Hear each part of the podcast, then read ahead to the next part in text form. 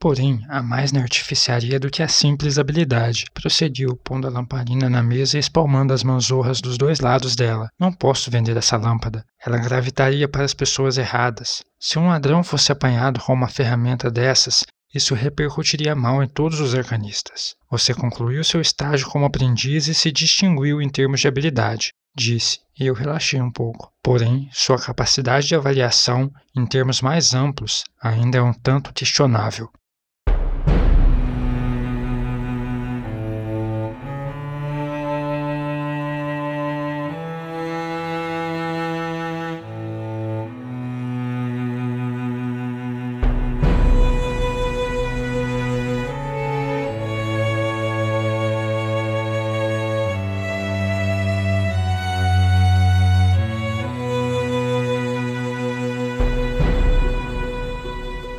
Oi, pessoal, vocês estão ouvindo o 23 episódio dos Quatro Cantos, o nosso podcast de releitura da Crônica do Matador do Rei do Patrick Rothfuss. O nosso episódio de hoje se chama A Lamparina dos Ladrões, no qual a gente vai comentar os capítulos 63, 64 e 65 do Nome do Vento. Eu sou Arthur Maia e estão aqui comigo a Rayane Molinário. Oi, gente, boa noite, tudo bem? Quer dizer, boa noite não, né? Bom dia, boa tarde, boa noite. Eu sempre falo isso errado. Depende, né? a gente grava sempre de noite, tá? o Eric Alves. E aí, pessoal, tudo bem com vocês? E antes de eu continuar as nossas apresentações, ah, eu queria lembrar vocês que nós temos a nossa campanha de apoio no Catarse, né, o nosso projeto onde vocês podem fazer diversas doações, né, de valores para o nosso podcast e receber recompensas de acordo com o valor. Então eu queria agradecer aos nossos apoiadores, né? Vocês sabem já que gente, vocês vão estar tá ouvindo isso um tempo depois, então se vocês apoiaram recentemente, relaxa que no próximo eh, episódio ou num dos próximos episódios o nome de vocês vai estar tá na lista, tá bem? Então, nosso agradecimento aí pro Felipe Vidal, para Josiane Zambon, para Tainá Bustamante, o Paulo Felipe, o Ramon Fernandes, o Lucas Queiroz, o Bruno Kelton, a Mariana Ferreira, a Daphne Soares e também para o César Catizani, que está aqui conosco hoje. E aí, César, tudo bem? E aí, gente, tudo bem com vocês? Tranquilo? César veio em nosso socorro hoje, porque a gente tinha a nossa gravação marcada, né? E por vários motivos a gente achou que não teria gente o suficiente. No fim teve, mas de qualquer maneira, o, vai ser muito legal receber um dos nossos apoiadores. Está lá no grupo do Telegram, então uh, o nosso grupo tá super legal, as pessoas estão interagindo, discutindo e tá ótimo. Então, obrigado aí, César, pela participação. Seja muito bem-vindo. Não é como se em tempos de Covid eu tivesse muita coisa pra fazer também, né, gente? Então. pois é, esperamos que quando vocês estiverem escutando isso não tenha mais Covid, mas a gente já desistiu de esperar, então. é, muito bem. A gente vai começar hoje, então, pelo capítulo 63. Esse capítulo se chama Andando e Falando, e como a Rayane lembrou antes do episódio, ele é eles andando e falando. Não é muito mais complexo que isso. Uh, esse capítulo começa, então, com o Kvof chegando para almoçar, um pouco atrasado, né? Pro almoço com o William e com o Simon. Os dois amigos questionam ele porque ele ele furou, né, um combinado de jogar os quatro cantos que eles tinham com, o, com eles dois e mais o, o Phantom. E aí o Kvof lembra disso, ele tinha esquecido completamente, porque na noite anterior ele foi encontrado pela Dena, né? A gente comentou no capítulo, no, no nosso episódio anterior. Então, passou seis horas direto com a Dena desde que ele viu ela e nem pensou no fato de que ele tinha compromisso já combinado. Nem lembrou que ele tinha amigos, né? É, quem é que precisa de amigos? Né? tem a Dena e tem o Alaud, tá? Bom, o, o Simon e o William dão uma pressionada nele para saber o que, que aconteceu, até que ele é meio obrigado a confessar, né, que ele tava com a Dena e tal, passou um tempo com ela, ele fala que ela é a pessoa que cantou com ele, né, eólica, e, e é isso, eles falam, nossa, tipo, nossa, ela tá muito afim, tu tem que fazer alguma coisa, e que eu vou falar, ai, não sei, não sei. Cara, ela tá tão na sua. ela tá tão na sua. é, não só isso, como ele fica até bravo com os dois amigos discutindo com ele se a Dena tá ou não tá afim, né? Que ele já fala que ela tem é, homens se amontoando em cima dela e ele não é só mais um. Eu acho bem legal essa, essa percepção do Kvof, que embora atrapalhe muito ele, né? O fato dele não tomar atitudes. Ao mesmo tempo, ele tem a compreensão de que é um pouco isso que a Dena espera dele, de alguma maneira, né? Porque justamente tem um monte de gente na volta dela o tempo inteiro e querendo coisas dela, né? Uhum. Seja companhia, seja o que for. Mas. Então, o Kvof tem essa sensibilidade de entender isso, e ok, isso faz ele ficar enrolando por muito tempo, mas ao mesmo tempo é o que mantém a relação de confiança deles. Né? É, um, um, pouco isso e também um pouco de desculpa que ele dá, porque ele não sabe o que, que ele faz, né? ele ainda é um adolescente. Afinal, ele tem 15 anos, é. né? E nunca pegou ninguém. É, não, cara, eu só tô indo com calma, mas é porque ele realmente não sabe o que ele tá fazendo. É, e eu acho que, assim, nenhum dos três sabe nesse momento aqui, porque o William e o Sim, eles também ficam insistindo para ele, para ele, o Sim principalmente, né, fica falando para ele que ele tem que sim, que se declarar e que falar para ela. E aí até ele fica com raiva e retruca, né, falando assim: "Ah, é, como que isso tá funcionando para você até agora?". Uhum. E aí eles ficam com meio que é. com essa raivinha um do outro, mas é porque na real, os três ainda nesse período aí, o William tava lá atrás daquela garota que a gente já comentou antes, né? Indo babar a garota lá no, uhum. que ele conheceu no, no Anchor. A gente, eu sou tão o Simon quando eu tinha 15 anos. Corria atrás de todo mundo, não pegava ninguém. Exatamente eu. Ah, não, eu sempre fui 100% o Kvof nesse ponto da adolescência aí. Não o Kvof do temor do sábio, de jeito nenhum. ah, uma diferença bem grande. É. Bem, no finalzinho do capítulo, então, o Kvof comenta que ele vai até a ficiaria para apresentar o projeto de lamparina que ele fez pro Kilvin, né, na esperança de que ele seja eh, promovido, digamos, onde ele possa começar a fazer os próprios projetos dele, vender, etc, etc. E mais no finalzinho também, eles voltam a falar da Dena, logo depois, é, quando o Kvof termina, a última frase dele nesse capítulo é: Além disso, não há nada para dizer. Gosto de passar um pouco de tempo com ela, e agora sei onde ela está hospedada. Isso significa que posso encontrá-la quando quiser. oh, ingenuidade. Primeira informação do próximo capítulo é que não, ele não consegue encontrar ela mais. Dena sendo Dena, né, gente? Né? Então, aproveitando essa transição aí, desse, desse contraste, a gente vai falar agora do capítulo 64, que se chama Nove no Fogo. Eu acho esquisitíssimo o título desse capítulo. né? Não só desse, como vários, né?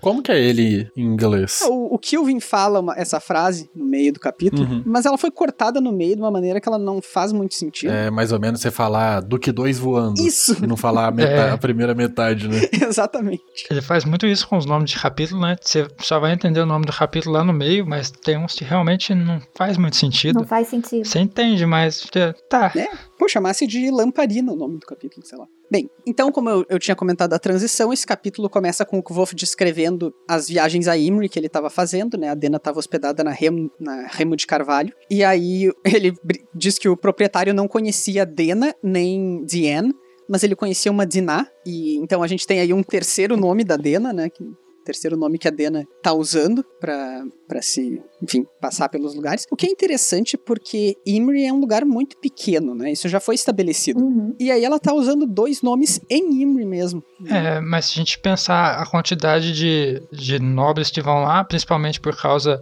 da dos músicos e tal, e dos patronos e da, da eólica, é de se pensar que tem vários nobres lá, uhum. que é basicamente quem ela é, o grupo social a qual ela circula ali. Mesmo ela não sendo, ela sempre tá com algum nobre. Sim. Se eu não me engano, no capítulo que eles vão falar, que ele vai apresentar a Imri, ele deixa bem claro que tem uma quantidade desproporcional de bares e de, e de hospedagens, né? É. Uhum. Pra atender a galera da universidade. É uma coisa que é legal também, que é interessante, assim, a gente vê que nesse diálogo que ele tá procurando por ela, o cara fala para ele que ela sumiu, né, no meio da noite, ele até deixou a conta por pagar e tudo mais. Então daí a gente já vê também que ela tá passando mais por um aperto. Provavelmente porque ela largou, né, o Sovoy por causa do Kuvot, e agora ela teve que caçar outro rumo para seguir. Então ela saiu daí também, é meio que uma explicação, eu acho, pro porquê dela ter sumido dessa hospedaria onde ela tava. Uhum. É, como não é spoiler, porque a gente vai falar disso nesse, nesse mesmo episódio, mas ela não foi muito longe, né? Ela só uhum. deu uma despistada de alguma maneira, porque passam poucos dias entre Acho que é no mesmo dia até, ou um dia depois que eles se encontram depois de novo, né? Sim. É, acho que passa alguns dias. Não, eu acho que é no mesmo dia, porque o Kvolf sai para comemorar com o negócio do, do Kilvin. É. Ele vai pra Eólica nessa noite porque o Kilvin aprovou a lamparina dele. É, na verdade, passam três dias, né? Ah, tá. Fala aqui, mais três dias e cinco idas a Imri. Isso. Tá, é. Então Rayane tinha razão, César também, eu não.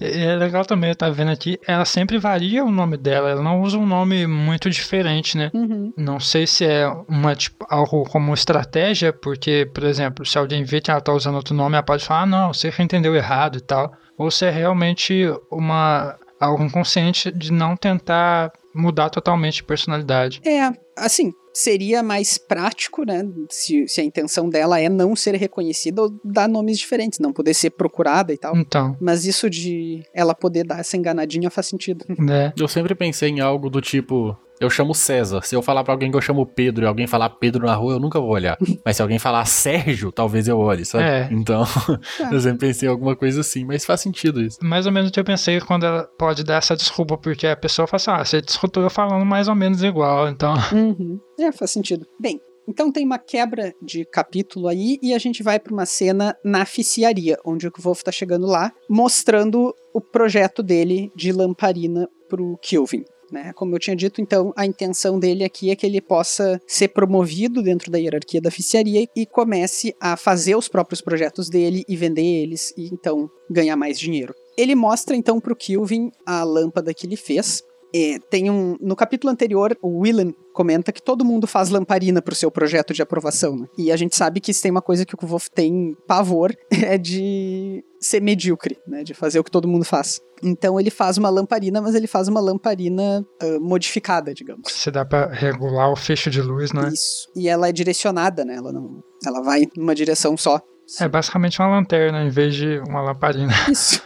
É, o nome do, desse utensílio, né, no, em Temerant, é Lanterna Olho de Boi, que o Kvolf tenta dar uma enroladinha no Kilvin dizendo que ela é usada por marinheiros, mas o Kilvin diz não, ela, quer dizer, sim também, que for, mas ela é principalmente usada por espiões e por ladrões. Então, por isso, ele não pode deixar o Kvolf vender aquela invenção dele ali. Nessa parte é legal porque a gente, no começo ele tá bem seguro, né, de si, que ah, a vaga já é dele, ele nem nunca passa pela cabeça dele que que ele não poderia gostar do projeto dele. Uhum. E aí, aí nesse momento, alguns episódios atrás a gente estava comentando como deveria ser chato, né, ser um dos professores dele, porque ele é um aluno que é bom em tudo, sabe tudo. E aqui a gente vê a insegurança dele enquanto aluno, porque ele percebe Eu já ele... tive uma com em sala de aula.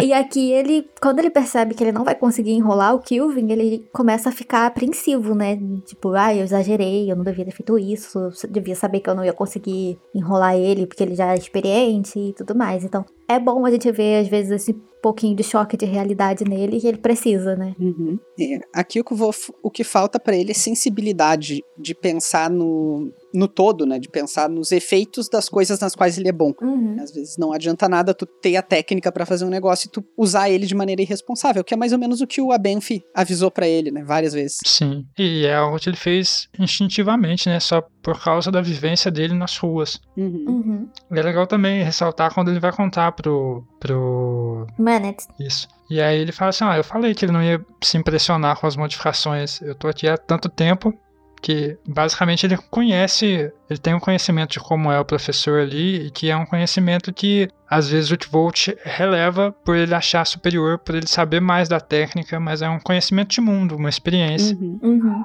Quer dizer, ele tem consideravelmente por causa do tempo dele em Tarbin, mas ele tem muito pouco, ele tem 15 anos, né? É, mas são experiências muito Distintas. focais ali naquele ambiente. Uhum. É, Ali na universidade ele não tem experiência nenhuma. Ele tá ali um ano e pouco, né? Uhum. Chega a ser um ano, nem lembro mais. Mais ou menos. Aonde? Na, na universidade? É. Tem seis meses. Esse aqui é o segundo termo dele, né? é, Ele, quando ele tá brigando com, com o Manet, um pouquinho pra frente aqui no capítulo, aí o Manet fala, se você esperar mais, você vai voltar pra dentro do, do arquivo. Aí ele explode e fala, já se passaram seis meses, e como ele foi banido, sei lá, no terceiro dia dele, então... é verdade.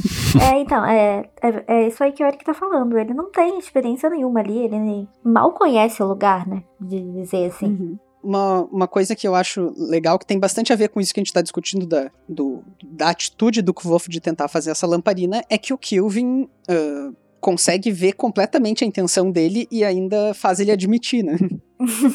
ele dobra ele, né? É, Aham. E vai dobrando aos poucos, e no final o Kivô te fala do jeito que ele realmente gostaria de falar, né? Eu sou o melhor. É. É interessante isso porque a gente vê a arrogância dele não só com. O Kvolf, ele normalmente é bem intencionado, ele tenta fazer as coisas direitinho, pensando nos outros e tal, mas por dentro ele é muitíssimo arrogante. Né? Então, ele se vê assim mesmo, né?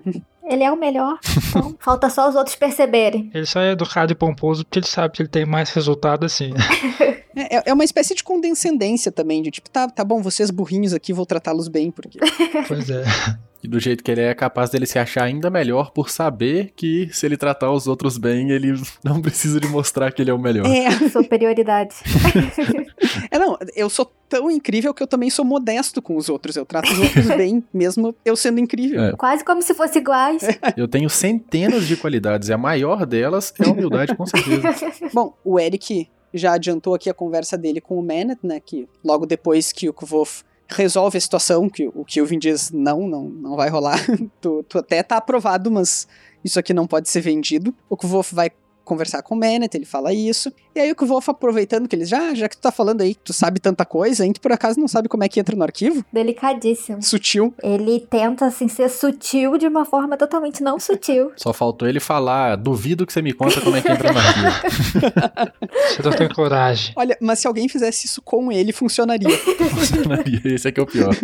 Mas tem uma coisa que me chama atenção e eu até quero comentar sobre isso na sessão de spoilers. Mas sim, a resposta que o Manet diz para ele, pelo menos que ele sabe uma entrada secreta para os arquivos. E não só isso, como ele sabe, abre aspas, todos os segredinhos sórdidos da universidade. Eu quero voltar nisso depois, mas, mas já daqui eu acho interessante a gente pensar porque o Manet, eu já falei isso outras vezes, ele é um cara que não tem não tem pano de fundo, não tem história pregressa dele. A, a, gente não sabe nada sobre o Manet, além de que ele tá lá faz muito tempo. E eu acho que isso é uma lacuna grande para um personagem que aparece bastante. Sim. Pode ser até um, um recurso que o Patrick deixou para ele usar se ele precisar. É, sempre tem alguém que tá assim realmente muito avançado em faculdade, principalmente assim, mas acho que ele acabou percebendo que ele pode usar isso depois e aí ele usa esses momentos para poder dar essas pistas para que quando ele usar na frente não fique algo muito tirado do nada. Assim, eu não tô dizendo que o Manet seja necessariamente, tipo,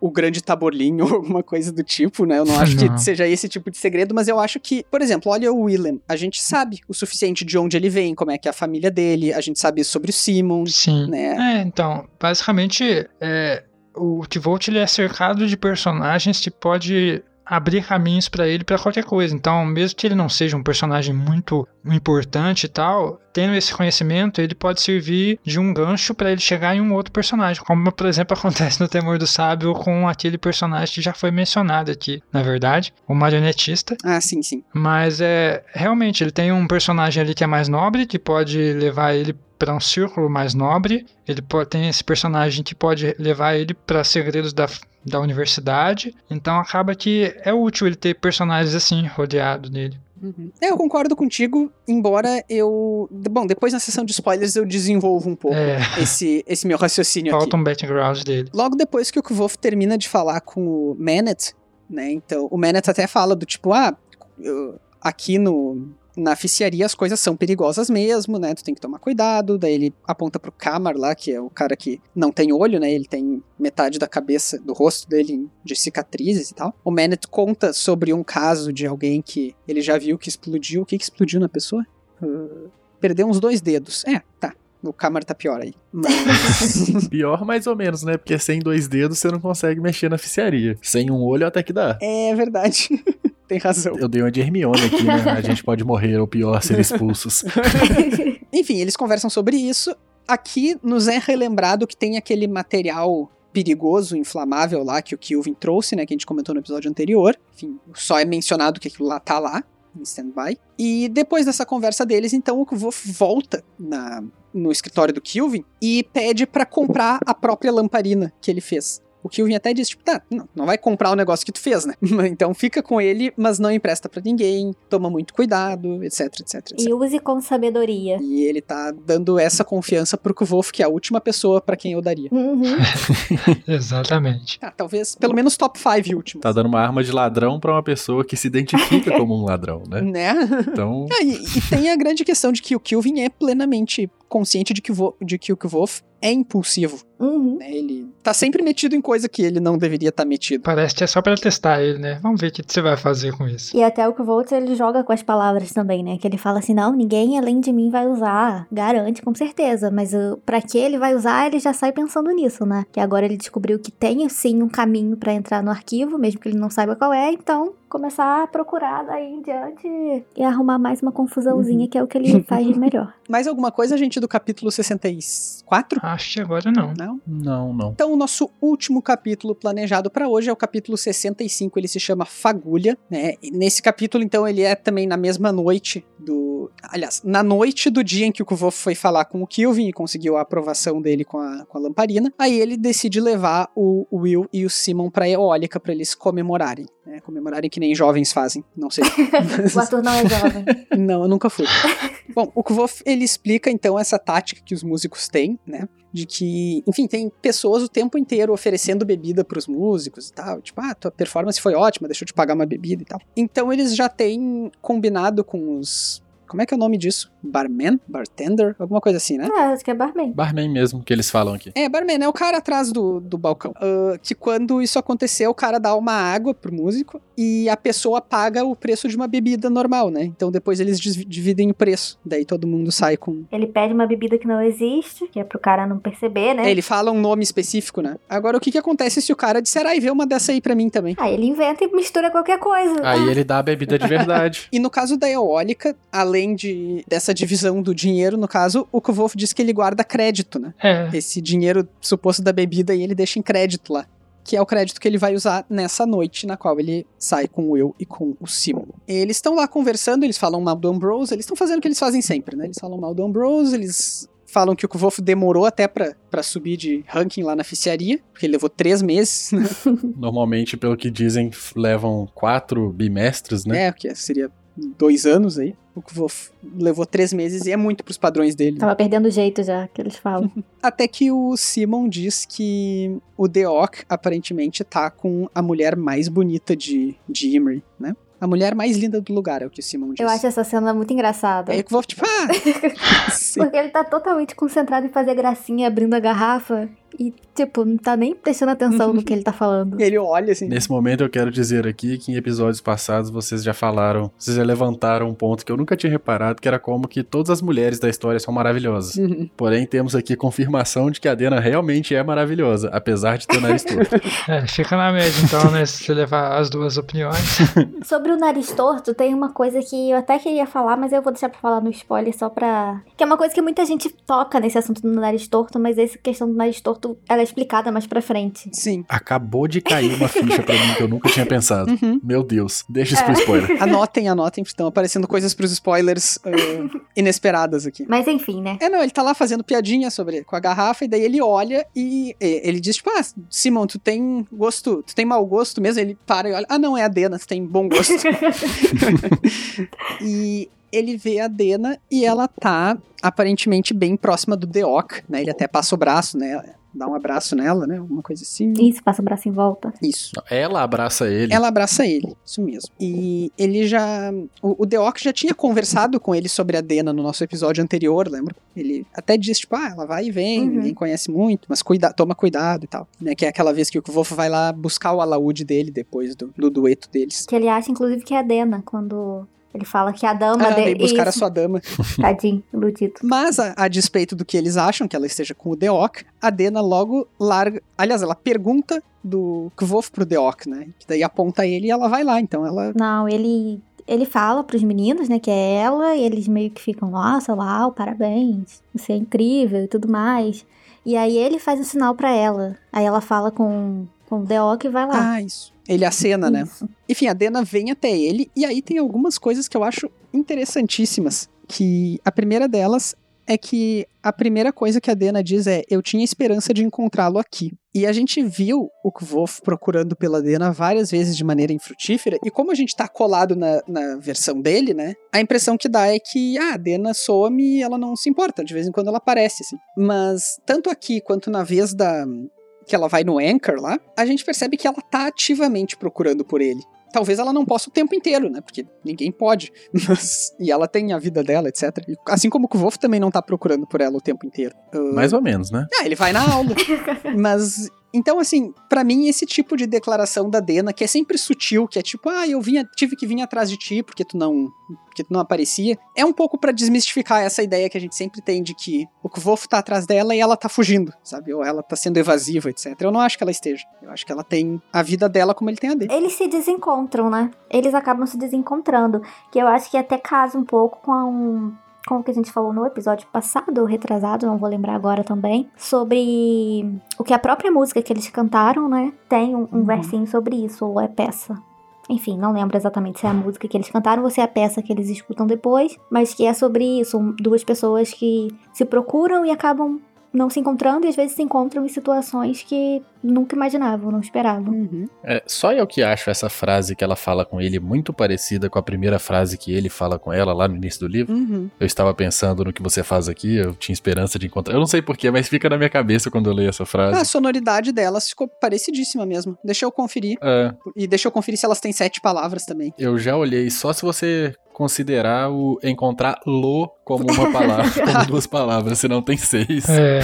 Vê no inglês. I was hoping to find you here. Sete palavras. Em inglês, né? Olha só, hein? Uhum. É, em português também provavelmente seria, porque, igual o César falou, ninguém a gente vai falar te encontrar aqui, não encontrá-lo encontrá aqui. É. é, daí também foi uma escolha de tradução. Acaba que é mais pela formalidade, é né? É que também, pra gente ser justo, né, a tradutora ia ter que ficar pensando em tentar manter sete palavras em todos os diálogos deles quando aparece, né? É um desafio. É, sim. Esse aí deve ter deixado passar. Mas é, é seria facilmente resolvível mesmo. É. Hum, onde estávamos? Ah tá, tem outro sinal aqui para mim de que a Dena tá ativamente procurando e interessada, que é quando o Simon diz que, além disso, ele passaria dias emburrado se perdesse a oportunidade de estar na sua companhia. Seria inteiramente inútil para nós se você o deixasse aqui. E aí, a, o Wolf diz que a Dena deu um risinho meigo. Ela ficou meio encabulada, né? A Dena raramente fica. Ela normalmente sabe o que dizer e dá uma resposta e tal. É, ficou meio constrangida, né? É, os dois, né? Porque eles têm isso em comum também. Eles são muito rápidos em respostas, mas nessa conversa aqui em específico, eles ficam muito encabulados com coisas que o William e o Simon falam. Uhum. Uhum. A gente tava contando as palavras aqui, mas acho que a gente não comentou isso, né? Sobre o porquê de ficar contando sete palavras. Acho que em outro, algum outro episódio já, mas caso contrário, refresque-nos aí. É, basicamente, tem uma. Não onde que eles falam isso a primeira vez? É o Eloding. No exame de admissão. Isso, é. Tem uma teoria que com sete palavras. Existem sete palavras palavras que você pode conquistar qualquer pessoa falando elas. Então, basicamente, a maioria dos diálogos entre o Tvolt e a Dena são sete palavras as falas deles. Tem muitas falas com sete palavras. Eu até vou mostrar depois nesse capítulo quantas tem num pois outro é. diálogo. Então, é, não fala no livro quais são essas palavras em específico, mas é sempre uma tentativa dos dois, inconsciente ou consciente, de acertar essas sete palavras. Bem, o Kvolf e a Dena então saem né, da, da eólica para irem dar uma volta. Tem um trechinho que eu queria destacar aqui só. Quando passei por, por ele, ele no caso é o Diok, no entanto, captei um vislumbre de algo diferente em seu olhar. Tristeza? Pena? Não perdi tempo com isso. Estava com Dena. Uh, para além da rima não intencional que aconteceu aí. o, o que me chama bastante atenção aqui é um paralelo que a gente já comentou entre Dena e a resina de Denner. Leiam esse trecho e vê se isso não parece para vocês alguém que tá. Viciado. Uh, uma situação. Felizão de estar tá drogado. É, não, justamente, de tipo, as pessoas em volta olham com pena, mas ele não consegue nem pensar, sabe? Que ele tá drogado. É? Exatamente. É o vício, né? Uhum. Tá tão atraído ali que ah, os outros nem não entendem. E tem muito esse, esse paralelo, não sei se já foi comentado, acho que já em, em episódios anteriores, da, da Dena com a resina, pelo não só pelo nome, né, mas pelo jeito que os homens ficam quando estão com ela e quando perdem ela, que é Sim. meio que um ciclo natural já, né? Uhum. Mas quando eu leio esse parágrafo, é, é, o sentimento que me passa é mais ou menos esse mesmo, de todo mundo sabe que ele tá na merda, menos ele mesmo. É. E ele tá Uhum. felizão.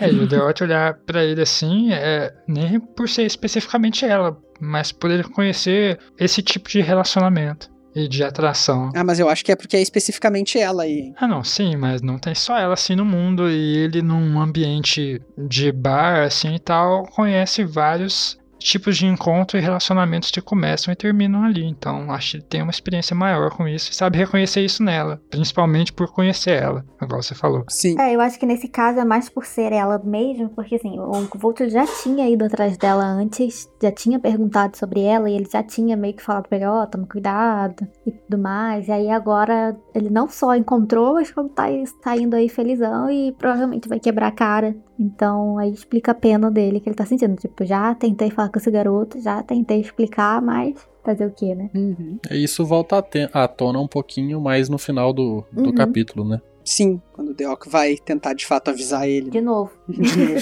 Bem, mas antes da gente chegar nesse próximo diálogo, tem o que eles vão fazer durante esse tempo, né? O Adena leva ele, a, o, o Kvolf sugere uma taberna também, um lugar assim, mas a Dena leva ele para um parque, né? Eles compram pão preto e uma garrafa de vinho de morango. Uh, já deixa eu de cara falar uma coisa que eu já falei em sessão de spoilers, mas creio que não, não tenha falado em sessão normal. Vinho de morango é uma coisa que é especificamente associada com a Dena nos livros. Eles, isso só aparece quando ele tá com ela. E em uma outra ocasião, lá no capítulo 6 do, do Nome do Vento, aquela hora que o Kvolf explode a garrafinha, sabe? Que o, o Divan Sim. começa a falar da mulher e tal, e daí o Kvolf fica brabo e ele usa simpatia meio inconscientemente explode uma garrafa. Essa garrafa é de vinho de morango. Que por acaso é a coisa que eu nunca entendi. Vinho não tem que ser de uva, gente? Hum, não. eu não sei. Também não faço ideia. É, acho que é qualquer fruta que você consiga fermentar. Mas é vinho mesmo o nome? Aí, eu não sei. A gente associa tanto a uva, Vinho né? de cevada não é tipo cerveja? é, não sei. Gente, eu sou químico, eu tinha que saber essas coisas. Talvez por ser algo mais similar, tipo, ser uma fruta. Cítrica, né? E não algo como, por exemplo, é o saquê ou a cerveja, que é um cereal. Ah. Não sei, eu tô chutando aqui. Faz sentido? Mas é, realmente, nunca vi, não. É isso que vocês ganham por fazer um químico pro episódio. Eu fico olhando esse tipo de coisa, gente. Não, é, mas isso é ótimo, porque é a única pessoa que pode É. pensar sobre isso. Faz uns episódios atrás a gente falou que tava precisando de um químico. É verdade. Ele fala que é um vinho de morango avenense. Que lugar é esse? O que, que é isso? Não sei, vamos procurar pra ver se existe alguma coisa. Estou abrindo o mapa. É. Eu imagino que seja uma cidade chamada Avon. É? Não, eu estou só concordando. que não tem nada no mapa. Não tem, né? Na Wiki também não encontrei. É, Inclusive, eu acabei de encontrar um artigo, enquanto estava procurando isso, nesse exato instante, que deixa eu abrir aqui, que se chama Análises das técnicas de tradução utilizadas em catalão e em espanhol para os termos próprios do universo que inventa Patrick Rothfuss em O Nome do Vento. que? São três linhas de título. Específico, viu? Do Eiri Dias Lino para Universidade Autônoma de Barcelona. Parece um TCC, eu acho. Nossa. E eu acho que ele tá escrito em catalão.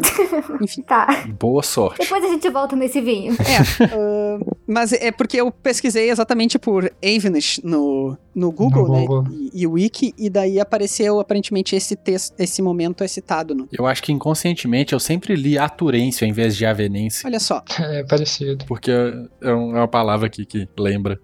Ele, isso aparece na lista de gentílicos aqui, então é.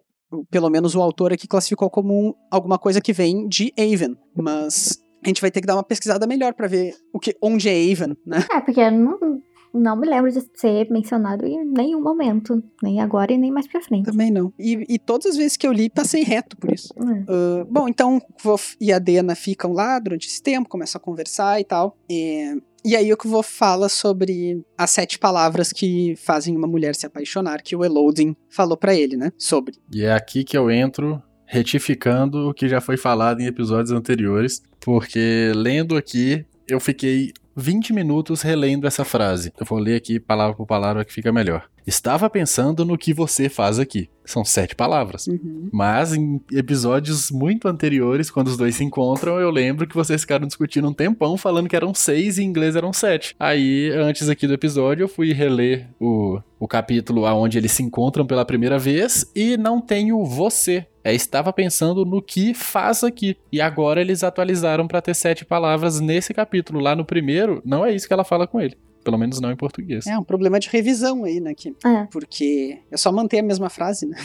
claro que quando. É porque aqui a questão das sete palavras está dentro do contexto, então o tradutor estava prestando atenção, né? Lá É, mas aí no caso seria o editor, né? nem se deu ao trabalho. É, e lá o Elodin não, não tinha aparecido ainda pra falar isso. Passou. Nem todo mundo tem a paciência para revisão do que É. o Patrick tem. É, mas eu, assim, embora eu já tenha feito outras críticas pontuais à tradução, eu acho boa a tradução ah, da Vera Ribeiro. É, ela consegue fazer umas, umas traduções assim, sem perder tanto sentido de algumas coisas que são difíceis de traduzir, até títulos mesmo, a gente já comentou sobre isso né, em outros episódios. Uhum. Porque nessa parte aqui que ele se percebe que ela lembrava dele, né? Porque até aqui, na cabeça dele, ela tinha esquecido que eles se conheceram na estrada. Porque é um mistério. Porque no, quando eles se encontram lá, lá depois que eles cantam, ela praticamente corre para ele, mas na cabeça dele ela não lembrava dele. E é só aqui que ele uhum. se liga. E ela se apresenta com outro nome, né? Que não Dena. Uhum. Mas aí ela se apresenta também no final, quando no, no outro capítulo anterior, né? Quando eles se reencontram, eles ficam meio que brincando, jogando, e aí só no finalzinho mesmo que ele pergunta o nome dela e aí ela fala um nome diferente. Justamente porque na cabeça dele ela não lembrava dele. Sim. É mais um paralelo de como os dois pensam parecido, né? Uhum. Tem essa insegurança em relação um ao outro. E aqui ela até fala, ela brinca com ele assim: ah, como eu ia esquecer, né? Você me trocou pela universidade e tudo mais. Aí ele fala: ah, mas tipo, você não mencionou nada? E ela fala assim: ah, você também não. Então...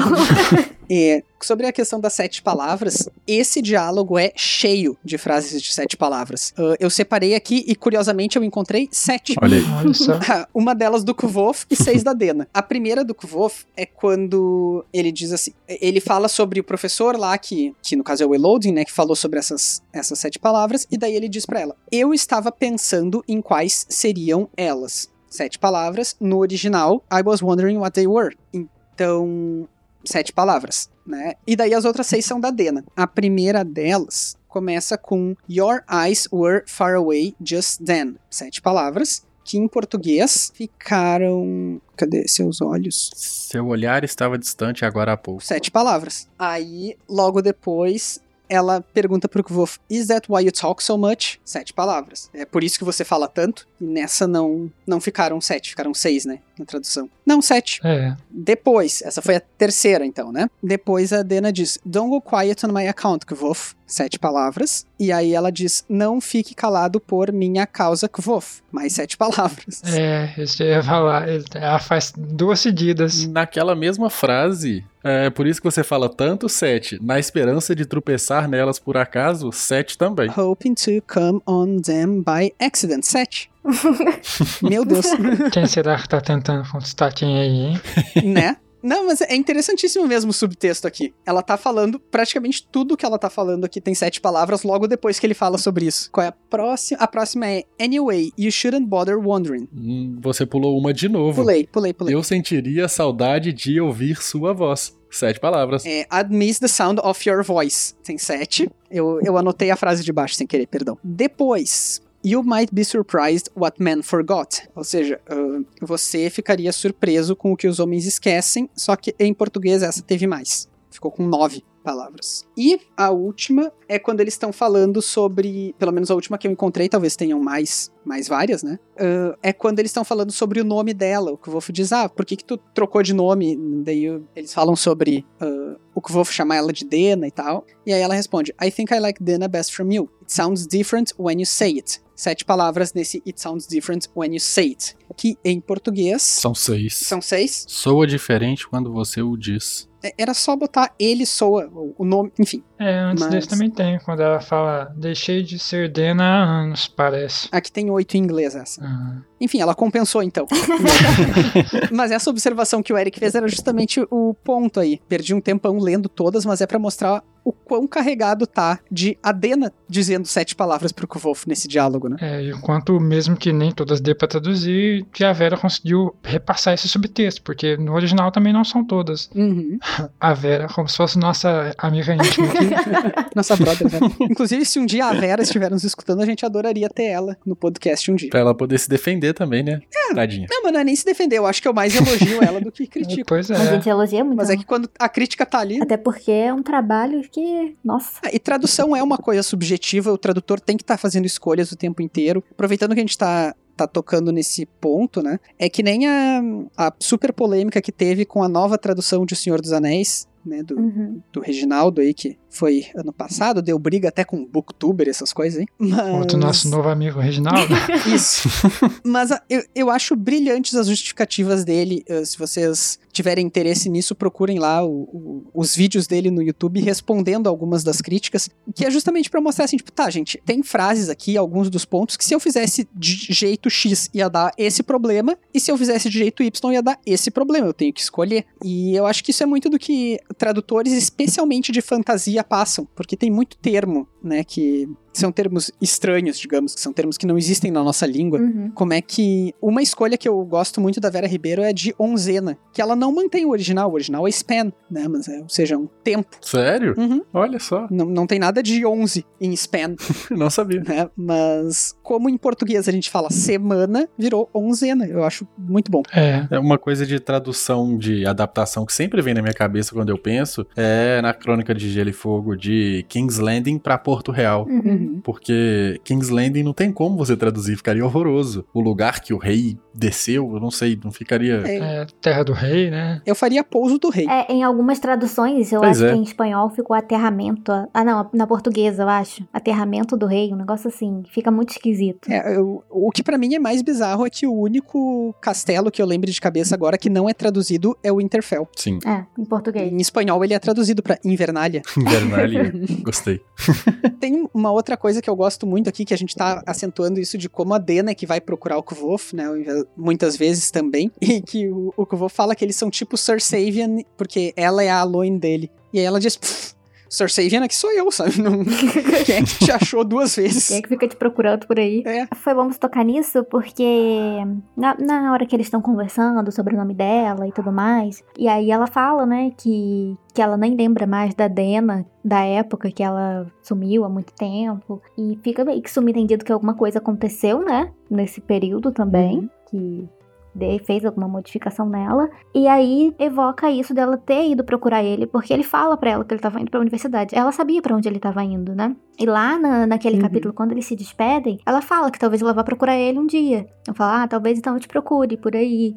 Quando eles se despedem, né? E aí ele se despede, ele acha que nunca mais vai ver ela. Tanto que na cabeça dele foi adeus e acabou. Mas aí não, ela realmente foi atrás dele ali, porque ela sabia que ele ia estar ali. Enquanto que ele, em um dado momento, até pensou em ir atrás dela em Enelin. A gente comentou isso num episódio anterior aqui. Uhum. Mas ele não foi. Sim, mas ela foi. E ela foi. Ela tá na frente nessa pontuação aí.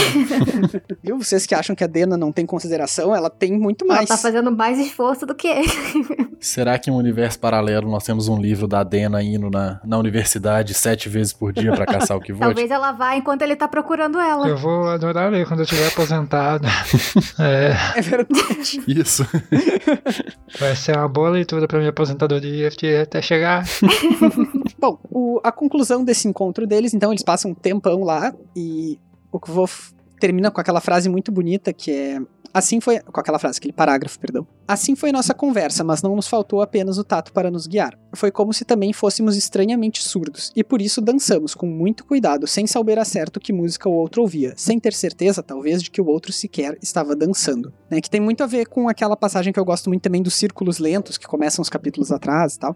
Mas aqui eles finalmente marcam alguma coisa, eles combinam. Né? Que é um almoço na Eórica no dia seguinte. Então, enfim, a gente vai discutir o que, que vai acontecer no dia seguinte, no episódio seguinte. Mas aqui, assim, é a primeira vez que eles têm de fato uma previsão de se verem, né? Uhum. Até aqui eles foram guiados pelo acaso, basicamente, ou como a Dena diz pra ele lá no, na primeira vez que eles se despedem, é onde as, as estradas se encontram, né? Eles vão, eles se veem quando acontece, quando eles conseguem. É a primeira coisa, assim, é a primeira vez que eles marcam. Do jeito que esses dois são, é capaz deles realmente se encontrarem em Tinue, onde as estradas se encontram. E aí o Kvof volta pra Eólica, então, no finalzinho desse capítulo, e aí, que a gente já tinha comentado, né, o Deok vai falar com ele e comenta que... E, e aí o Deok tenta puxar ele pra realidade de novo, assim, do tipo, não, não faz isso, tu vai te machucar, e muito estranhamente o Kvof dá uma resposta que, honestamente, eu não entendi da onde veio.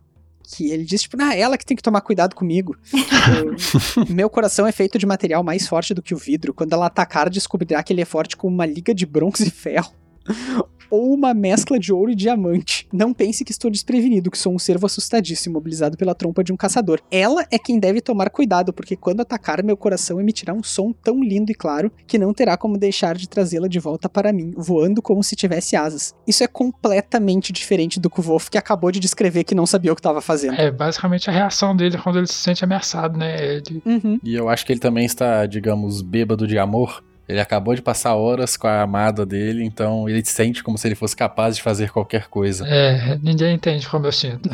Você não sabe o que eu passei. E já adiantando, gente, é, liga de bronze e ferro não é forte, não tem como mesclar ouro com diamante. Já atualizando aqui da parte da química. Isso que ele tá falando não faz o menor sentido químico, ele tá doidão. e olha que ele sabe química, hein? Só pra deixar ele mais burro. É. Vai ser demitido da oficiaria. É, ele que não, não queira trabalhar com o Mandrag lá. Pois é. é. No final é interessante porque ele fala, né? Como eu era jovem, quão tolo e quão sensato. E aí fica tipo, Uhum. tá, no que exatamente? Que ele... Será que acontece alguma coisa pra ele achar que isso, na verdade, é sensatez? É, eu acho meio. Pois é, né?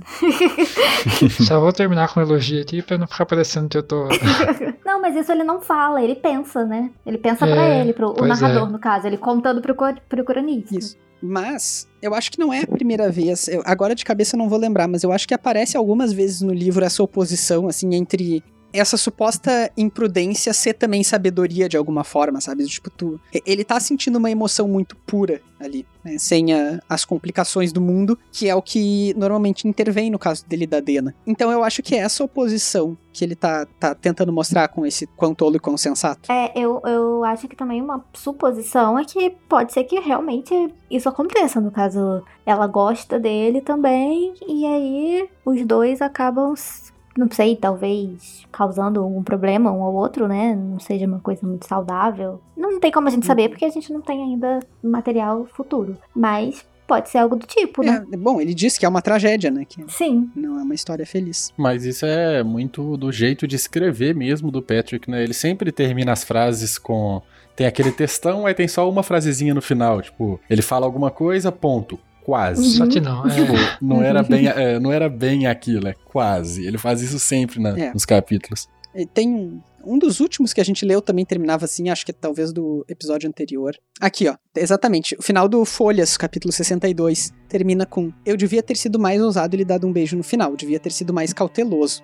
Falara demais, dissera muito pouco. Duas oposições no final de capítulo. É, é, na verdade ele faz isso com quase tudo, né? Que ele usa isso como um gancho pra você ficar curioso com o que, que vai acontecer. Ele faz isso, por exemplo, quando os pais dele vão morrer, que ele fala que devia ter aproveitado mais lá e tal. É, e depois logo no Uhum. capítulo seguinte já. É, Bem, ah, mais alguma coisa sobre o capítulo 65? acho que não. Hum, aqui não. Muito bem, então a partir de agora os spoilers são liberados, então se vocês não querem saber o que acontece no final do Nome do Vento, no Temor do Sábio, na Música do Silêncio, na Árvore Reluzente e no How Old Holy Came to Be, além de outras declarações do Patrick Rothfuss, né, que ele possa porventura ter dado aí. Então deem o pause, terminem de ler tudo e voltem e deem o play de novo. Comentários com spoilers então. Eu acho que eu vou começar porque é o primeiro, cronologicamente, aqui o que eu tenho anotado. Que eu tava falando do Manet lá. E quando o Kvof pergunta pra ele sobre a entrada no arquivo, pergunta se ele sabe disso e tal. E a resposta do Manet é que ele sabe e que ele conhece cada segredinho sórdido da universidade. É claro que isso pode ser um diálogo qualquer, né? O Manet pode falar isso meio figurativamente, enquanto pessoa que tá lá há muito tempo. Mas a gente pensando enquanto leitor e no fato de que o Patrick escolheu colocar exatamente essa frase falando sobre a entrada do arquivo, eu me pergunto muito o que exatamente o Manet sabe e se ele sabe da Ori de alguma maneira. Talvez dela não, por causa de todo o modus de que ela acaba se caminhando e tal. Talvez ela, ele conheça a história dela, tipo, como O que aconteceu, né? provável aluna que ficou louca ou alguma coisa assim, mas ver ela e conhecer a presença dela, acho que diretamente não. Não tem nenhum outro indício além disso, né? É, Eu não consigo lembrar se na música do silêncio ela sabe alguma coisa sobre é,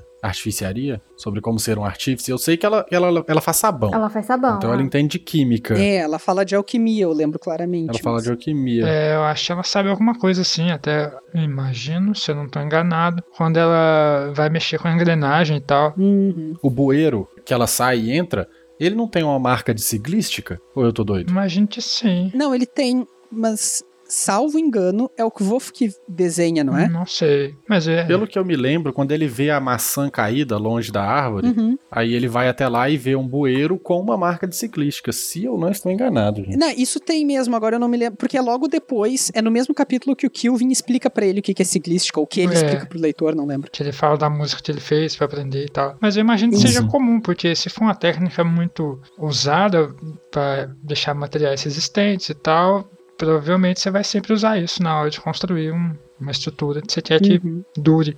Eu tava pensando mais no sentido de que se ela estudou ciclística e o, o Manet tá lá há 50 anos, ele saberia da existência dela, sabe? Ah, É, não, eu acho que saber da existência dela, igual o Eric tava falando, tipo, da, da história que, né, que ela teve, faz sentido porque já foi mencionado antes que tem poucas mulheres, então acho que tem se conhece, ou então todo mundo meio que vai saber quem é quem ali. Não tem tantas pessoas assim também na universidade. é, é igual o César falou, provavelmente se ela passou pela oficiaria, Uhum. o Manet teve algum contato com ela, mesmo que não diretamente. Pois é, o que me intriga aqui são duas coisas. A primeira delas é, é que o Manet saiba essa tal entrada pro arquivo. A gente vai conhecer uma entrada pro arquivo depois, né? Que é justamente no subterrâneo, Uhum. Uhum. onde a Ori vive.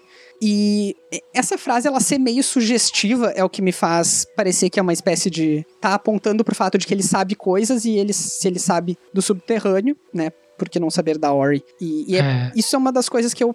Assim, não tem nenhuma evidência que eu saiba além disso. Mas me parece estar apontando pra esse caminho, sabe? É porque a própria Ori, ela é um mistério, assim, né? Ela, ela tá lá, mas assim, como que ela chegou. A, a gente não sabe como que ela chegou lá, logo lá no subsolo, e como que foi essa adaptação pra ela. Então, a gente não tem como saber se alguém ajudou ela, Uhum. ou se mais alguém sabe da existência dela, entendeu? E tam- É, eu acho que não tem nenhum impeditivo. eu acredito que em momento algum fica muito claro se tem mais entradas pro arquivo, né? Uhum. Uhum. Porque eu sempre penso no marionetista. O cara vive dentro do arquivo. De onde que ele tira comida? De onde que. Sabe? Ele não, ele não entra pelo, ar, pelo, Pela porta da frente, né?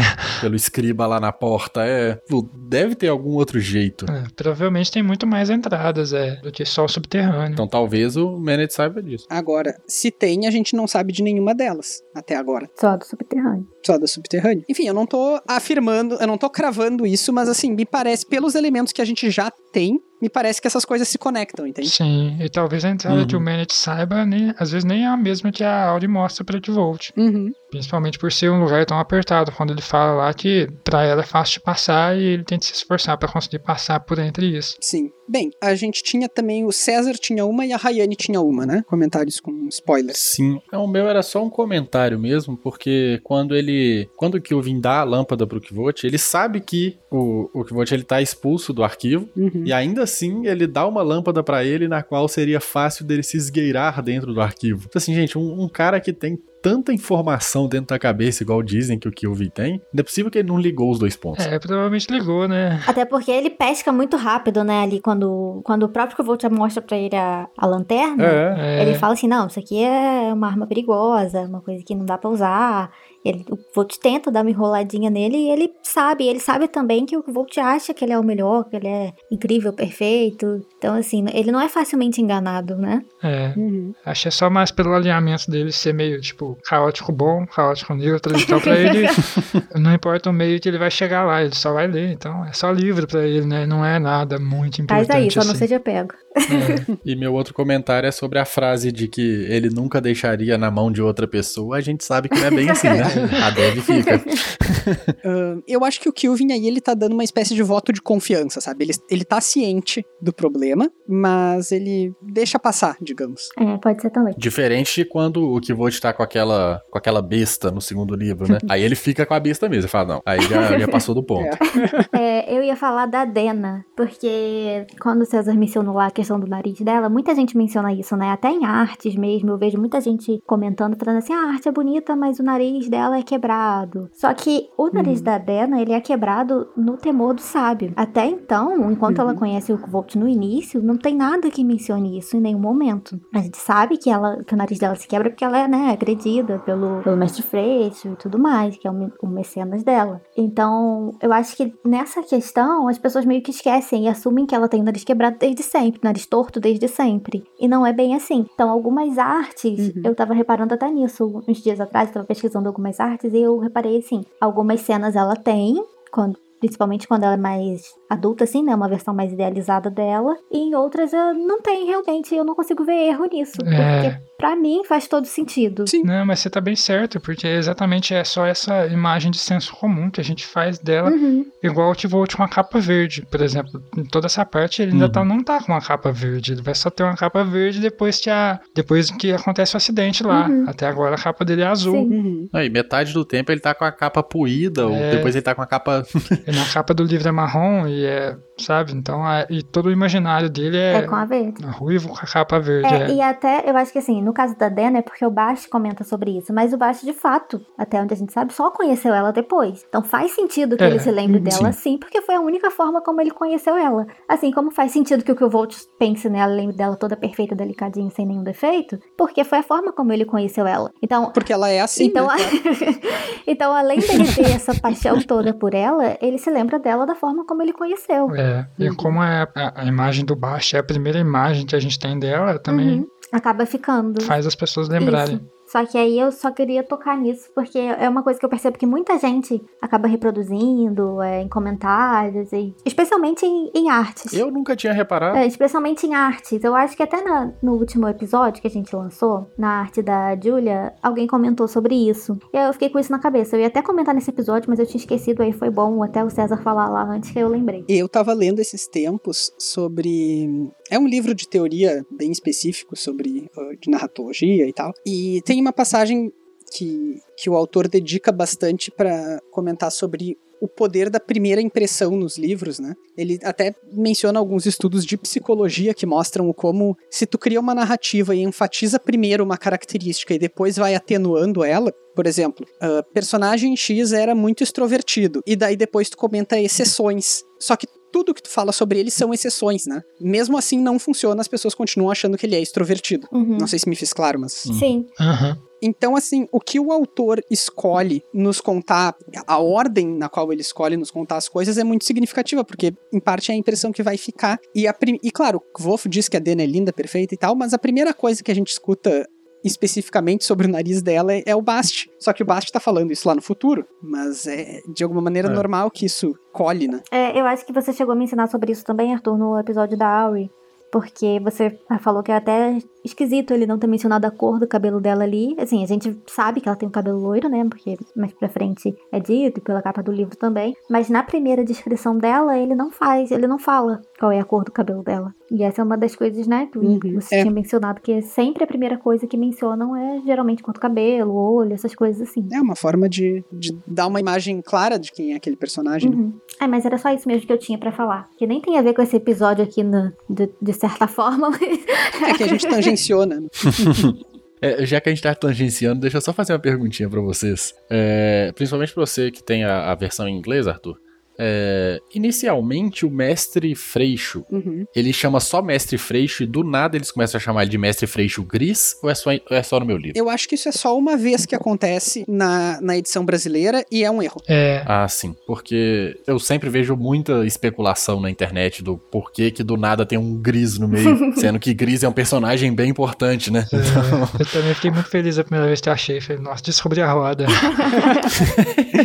Ah, bom, ah, tem uma coisa que eu quero tanto falar, mas eu vou esperar pra quando chegar, porque não faz sentido nenhum falar agora, que é sobre o Braden também e coisas É. escondidinhas dele ali. Mas talvez, respondendo ao César aí, talvez a Vera sabia que era ele e na hora de digitar ela colocou ele sem querer. Tipo, talvez tenha vindo o arquivo pra ela traduzir, ela sabe que é ele, pra poder achar um nome, uma tradução que combine mais ou menos. E ela fala, eu tenho que falar que é ele, mas eu não posso pôr o nome dele sem querer digitar o nome dele. Eu acho que pode Uhum. que deve ter sido uma confusão entre Ash e Cinder. Pode ser. Né? Porque Porque qual que é o nome do mestre Freixo em inglês? é Mr. Ash. Ah, sim. Então. É. Bem, enfim.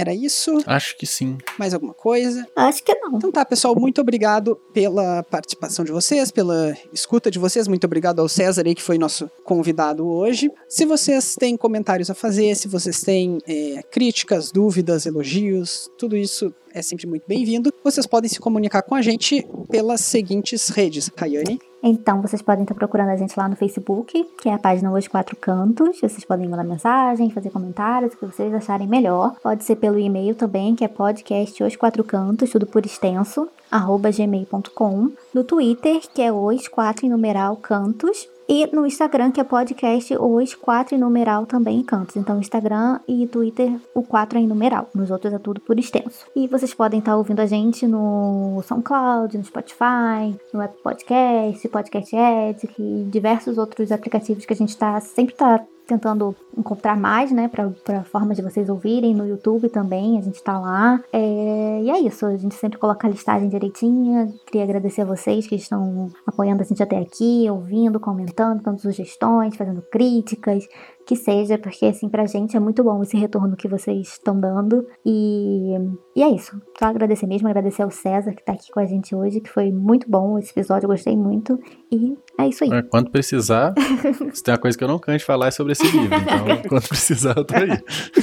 Bem, então, assim como o César, vocês também podem ser nosso apoiador no Catarse, né? Tem valores diferentes lá. Quem quiser e tiver disponibilidade vai ser sempre muito bem-vindo. Participar do nosso grupo no Telegram, uh, participar do nosso sorteio mensal e, enfim, receber recompensas aí. E também na necessidade, como a gente teve hoje, quem sabe, né? Uh, ser convidado de susto para aparecer aí no episódio. É, muito bem. A gente volta em breve com o nosso 24 episódio, no qual a gente vai discutir os capítulos 66 e 67 do Nome do Vento. Até mais. Tchau, gente. Até mais. Até mais.